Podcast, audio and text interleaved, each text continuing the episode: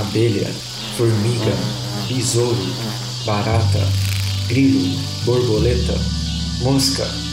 Você sabe do que eu estou falando. Os insetos permeiam a vida na Terra. O que você sabe sobre eles? Eu sou o Caio.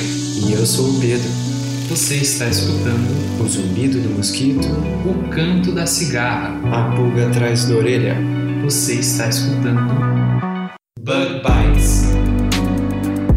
seu podcast sobre insetos. Estamos começando mais um Bug Bites. diretamente da Toca do Besouro. E nessa semana, eu e a produção, a gente trouxe para vocês um assunto muito curioso. A gente decidiu falar sobre o Bombix mori, que também é conhecido como o bicho da seda. É, Caio, existem histórias milenares sobre esse inseto que eu, produção, particularmente, me interesso bastante. E você? A produção, sem dúvida. Mas antes da gente falar sobre o bicho da seda, a gente precisa falar também dos recadinhos da semana, né? Sim, com certeza. e o primeiro deles é: se você está escutando a gente pela primeira vez, não deixe de seguir a gente em todas as redes sociais: no Facebook, no Twitter, Instagram, YouTube e agora até no LinkedIn. É isso aí, produção. Lembrando também que você pode escutar o Bug Bites pelo Spotify e por qualquer outro agregador de podcast que você quiser baixar aí no seu celular. Se você quiser aprender como baixar e como escutar aí no seu celular, é só você acessar bit.ly barra e ver o nosso vídeo lá no YouTube. E lembrando também que se você quiser anunciar seu curso, seu produto ou qualquer outro serviço aqui no Bug é só você enviar um e-mail para prodbugbites@gmail.com. É isso aí, produção. E eu também queria agradecer muito a minha amiga Maria Fernanda, que trouxe o meu microfone lá dos Estados Unidos para mim. Oi, pessoal, aqui é a Produção do Futuro e eu voltei só para poder agradecer, além da MF que trouxe o microfone para gente, a você que é nosso padrinho, a você que compra as nossas canecas, que foi graças a vocês que nós conseguimos comprar esse novo microfone, né? E você também que ajuda compartilhando, ouvindo, divulgando nossos episódios, a sua ajuda também é essencial. Muito obrigada. E agora vamos voltar ao nosso episódio.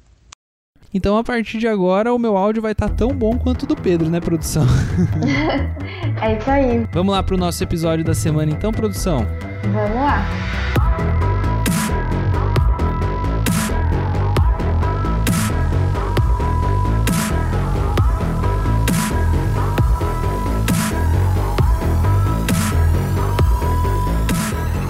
Bom, produção, então vamos começar a falar sobre essa mariposa que com certeza é de extrema importância e de muito interesse para o ser humano, né?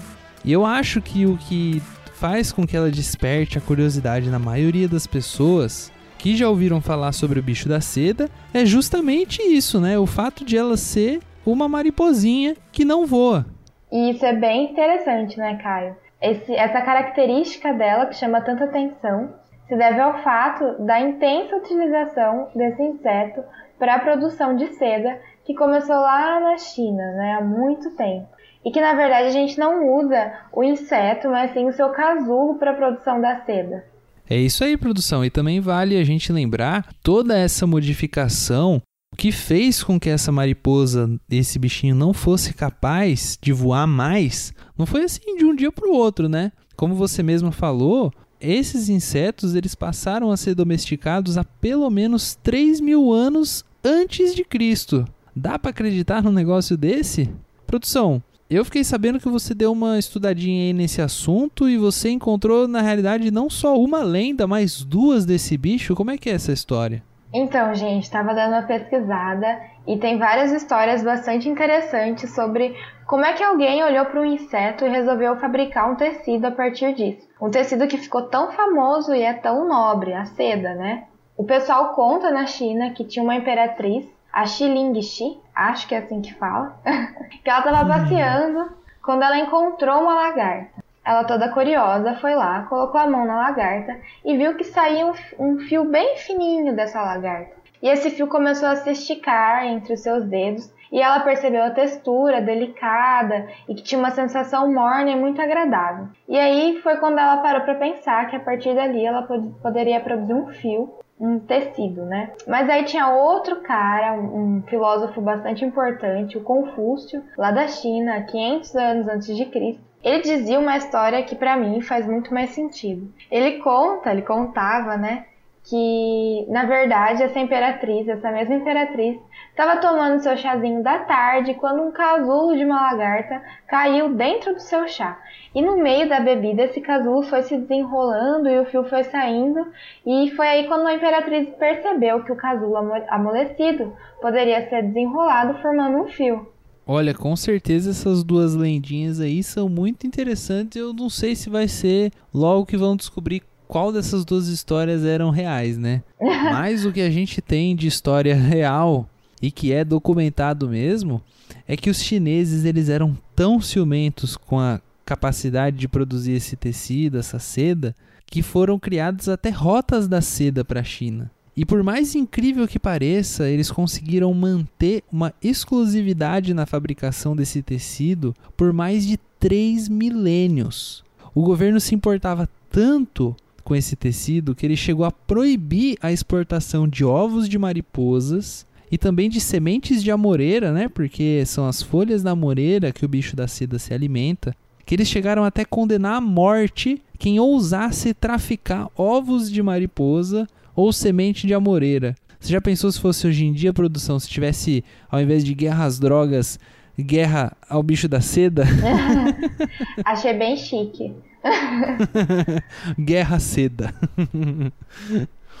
Bom, mas no final das contas, né? Os europeus eles acabaram só desvendando todo esse mistério da seda mais ou menos em 552 depois de Cristo, quando o imperador romano Justiniano enviou alguns monges lá para a China justamente para espionar essa produção toda de seda, né? E na bagagem o que os historiadores dizem, né, é que esses supostos aí religiosos, eles teriam escondido ovos de bicho da seda dentro de todos os materiais que eles trouxeram de lá. E aí acabou que com o tempo Constantinopla, que era uma das capitais do, do reino romano, né, acabou se tornando o primeiro centro de seda mais conhecido na Europa. E aí, ao longo dos séculos, essa arte de produzir seda que a gente conhece como sericicultura, passou a se disseminar aí por todos os continentes,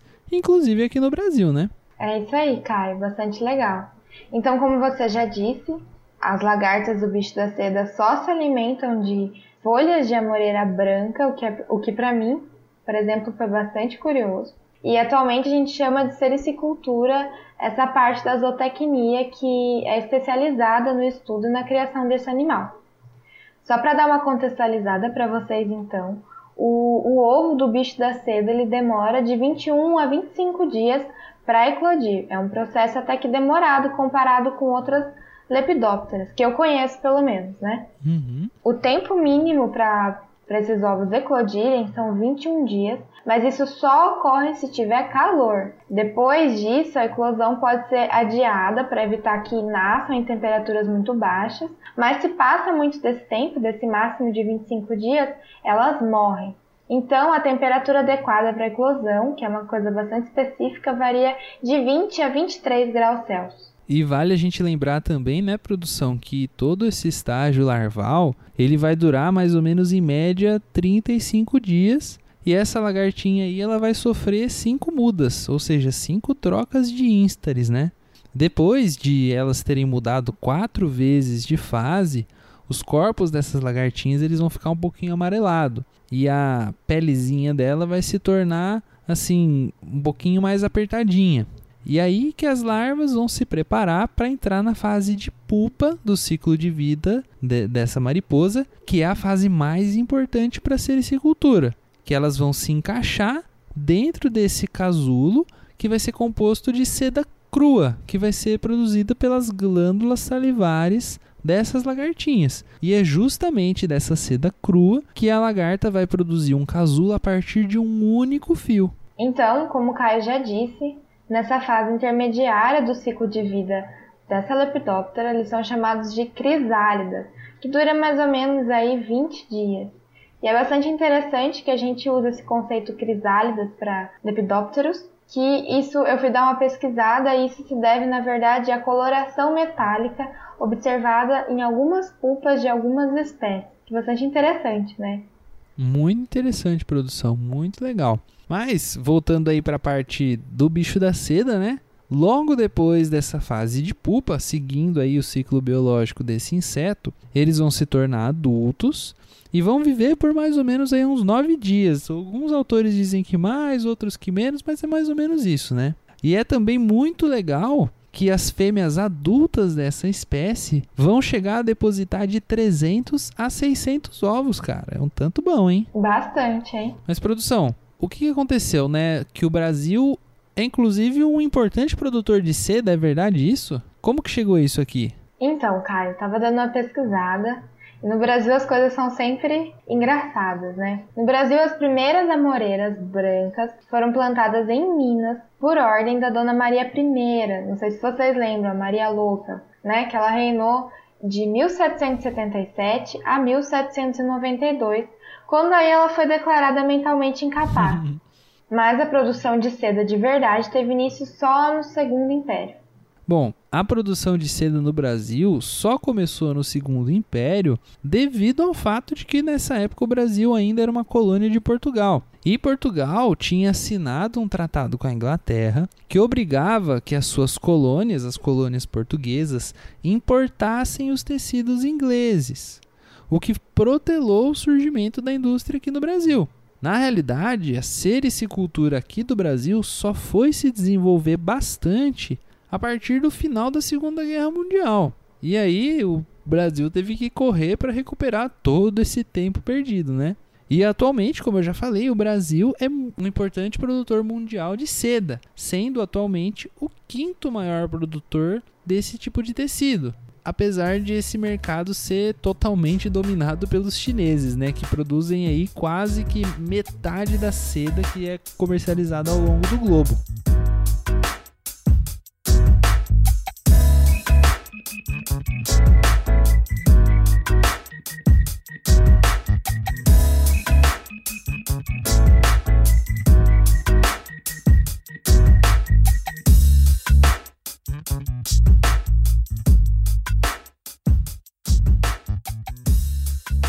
Existe uma espécie só de bicho da seda? Como que é isso aí, produção? Então, Caio, na verdade existem mais de 400 espécies dessa raça e hoje, atualmente, inúmeros cientistas trabalham na preservação do banco de germoplasma, né? Esse banco genético, através de cruzamentos específicos, buscando melhores híbridos para a produção de seda, possibilitando resultados na cadeia produtiva, desde o setor sericicultor até a indústria têxtil. E é legal, né, produção, a existência desses, dessas diferentes raças, né, de bicho da seda, o que inclusive faz com que existam categorias diferentes de bicho da seda, né? Existem os bichos da seda que tem uma raça que é chamada de raça univoltina. Existe o bicho da seda de uma raça que é chamada raça bivoltina. E também existe o bicho da seda de uma raça que é chamada raça polivoltina. É um nome assim meio técnico, né? Mas na realidade, em resumo, a raça univoltina é uma raça que hiberna durante o inverno.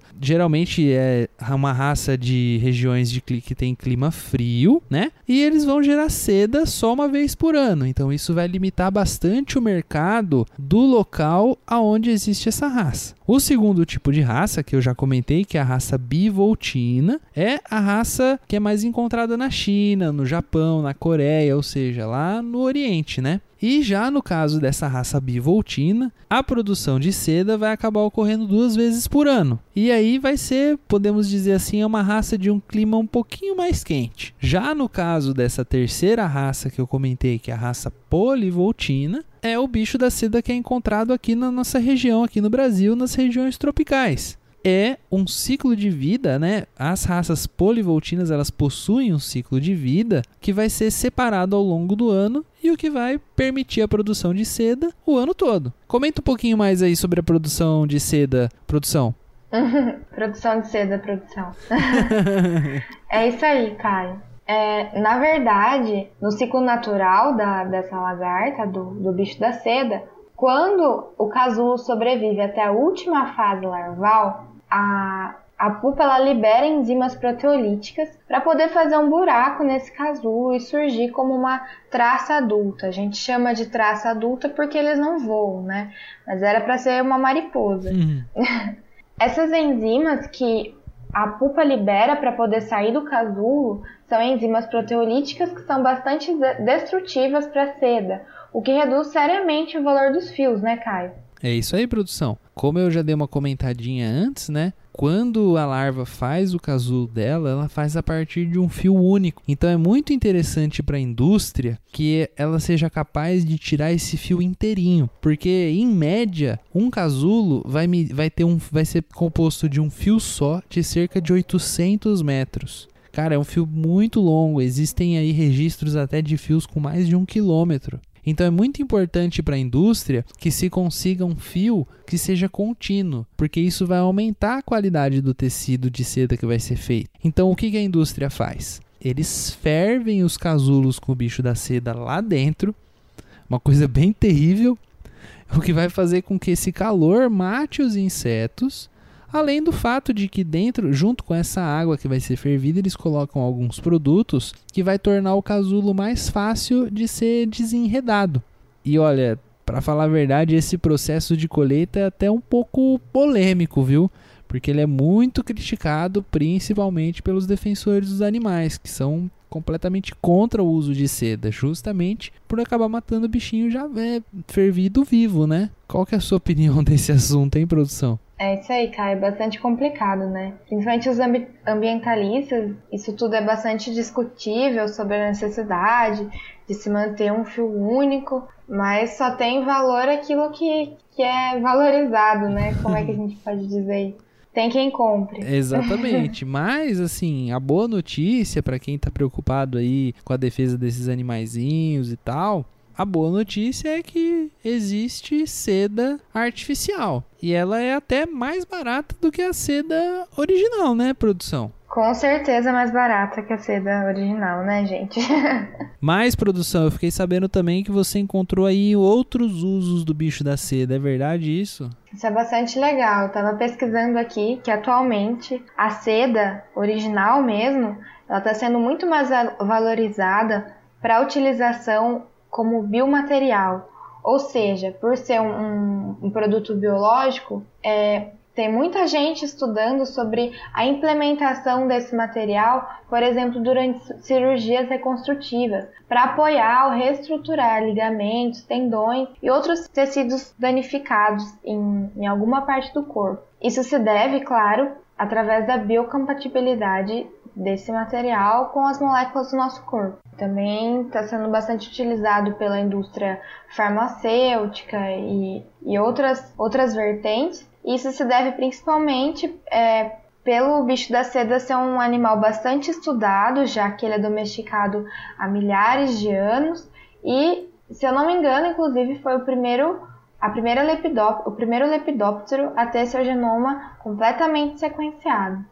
É isso aí, produção. Esse inseto, né, por ele ser conhecido pela cultura do ser humano há milhares de anos, como a gente comentou, ele acabou sendo um inseto assim, modelo. É, da mesma maneira que a drosófila é um inseto modelo que é muito usado em diversos testes, diversos estudos, a Bombix mori, que é o nome científico do bicho da seda, acabou por ser um inseto também muito utilizado. Eu, por exemplo, quando eu estava lá nos Estados Unidos, que eu fiz um, um estágio lá quando eu estava na graduação, eu trabalhei com Bombix mori, porque Bombix mori é também muito importante na parte de ecologia química que é um episódio que a gente vai falar um pouquinho mais para frente, mas ele é um inseto muito importante, por exemplo, para estudar feromônios. Quando eu estava lá nos Estados Unidos, eu estudei os feromônios de Bombix mori. E ó, para quem nunca ouviu falar muito aí de feromônios, o primeiro feromônio que foi extraído de um inseto foi extraído justamente de um bicho da seda, cara, de um Bombix mori. Lá na década de 60, se eu não me engano, foi retirado o primeiro, mas isso é assunto para outro episódio, né? É isso aí, Caio.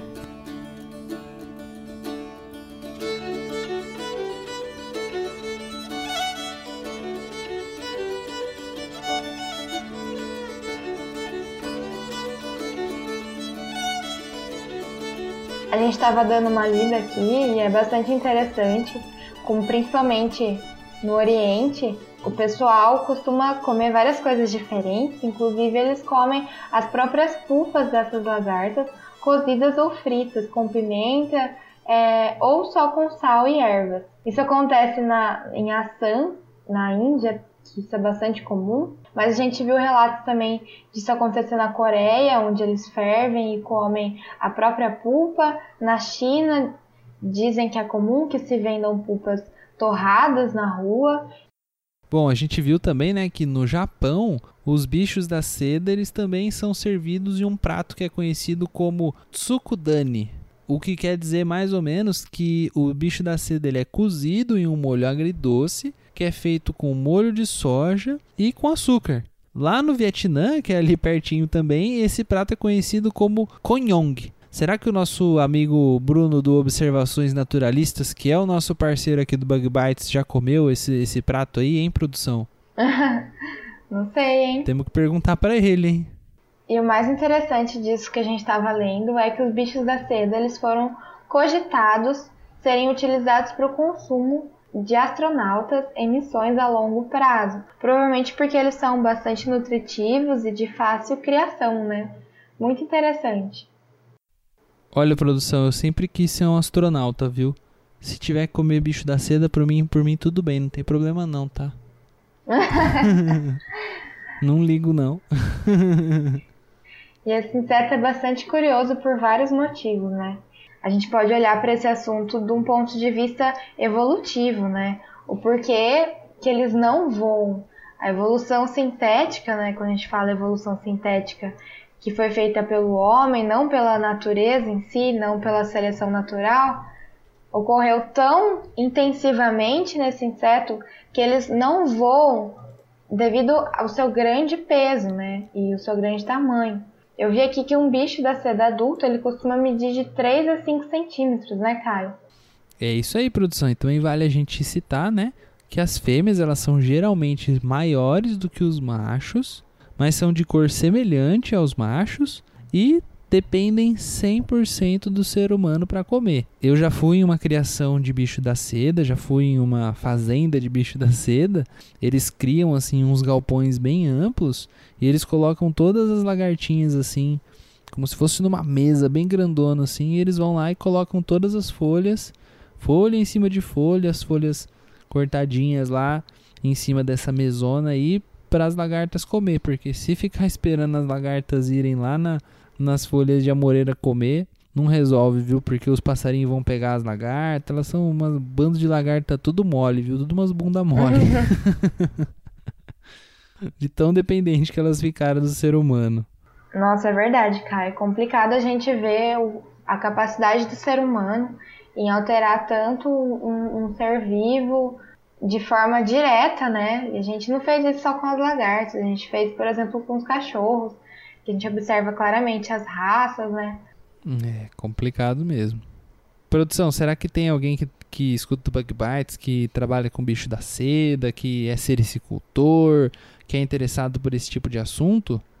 E será que você acha que tem alguém que, que escuta o Bug Bites que trabalha com isso? Ah, espero que sim, né, Caio?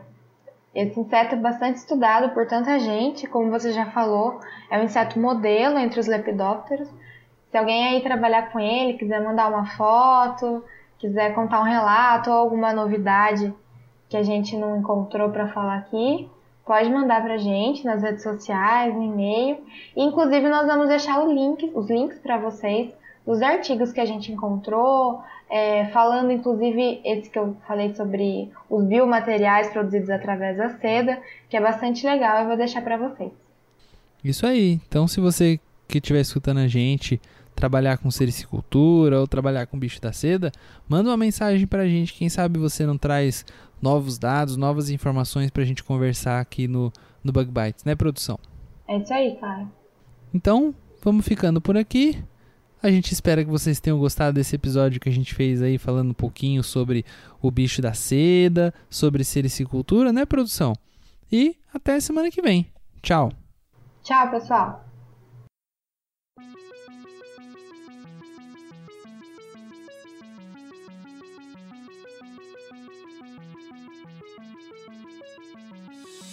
O Bug Bites é um projeto de divulgação científica relacionado aos insetos e à entomologia. Nosso conteúdo é produzido por especialistas da área e de acesso gratuito nas mais diferentes plataformas.